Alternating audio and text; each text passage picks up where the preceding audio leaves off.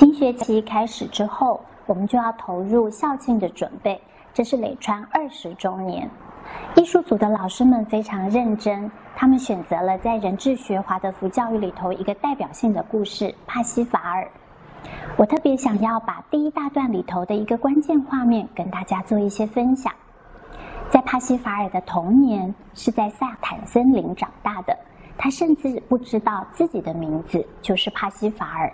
原来他的妈妈曾经因为自己的丈夫战死沙场，因此决定要放弃皇家的身份，带着自己的孩子躲避到森林里面，过着与世隔绝的生活。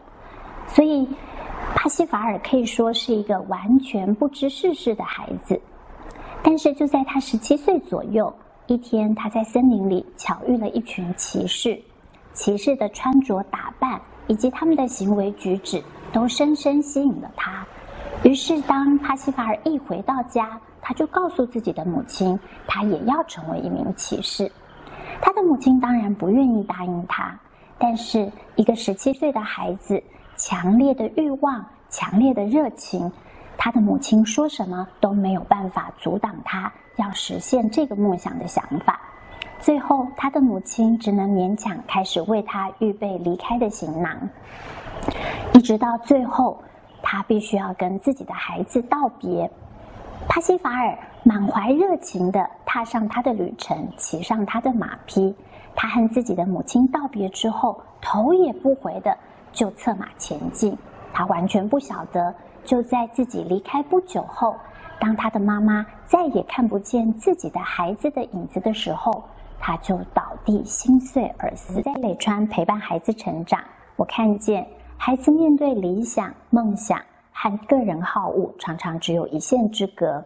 我们要能够区辨什么是人的梦想，什么是值得我们投注一切、努力不懈的理想，而另外有一些时候，其实只是个人的好恶无限膨胀、无限扩张。其实这样的议题，从我们很小就开始面对。以低年级的孩子来说，他们的好恶经常反映在很单纯的本能或者是吃的需求上面。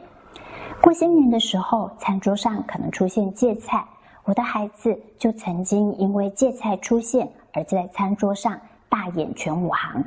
他说：“我不要吃芥菜，即便在我们家，这已经是养成的习惯。”我经常会在餐桌上对孩子说：“我们不喜欢的东西，我们可以少吃，但是就是不能不吃。”我希望从小就养成孩子不挑食的习惯，但偶尔这样的规则仍然会被他们破坏。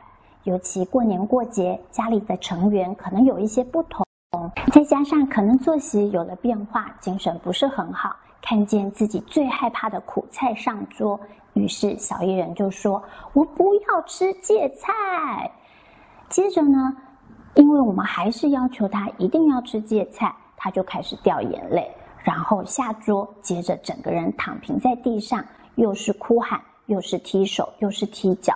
接着呢，他的脚踢到了桌子，桌子移动了一下。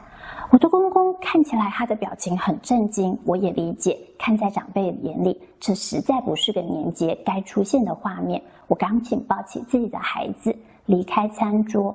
我并不会因为这样的事情而特别觉得太大的压力。面对孩子需要成长，需要引导。我就是去做我该做的事情。当我们回到房间之后，我也没有再重复我们经常说的事情，反而我只是和他一起准备接下来这几天我们还要做什么事情。今年的冬天特别的暖和，年假的某几天居然还可以出现二十五六度的高温，所以我和孩子约着要一起去游泳。于是我就跟孩子提醒。过了几天，我们要去游泳，你要不要先把泳衣找出来？当他把泳衣找出来，已经完全忘记芥菜不开心的事情，甚至告诉我，我想要再试穿一下我的泳衣，看看我还穿不穿得下。万一我已经长得太高太壮了，那你要给我买新泳衣。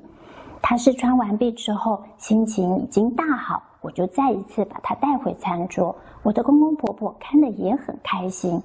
这是我在面对孩子有不恰当、过度强烈的好恶的时候的第一种处理方式。我们也许需要带他们立即离开现场，转移情绪，转移注意力。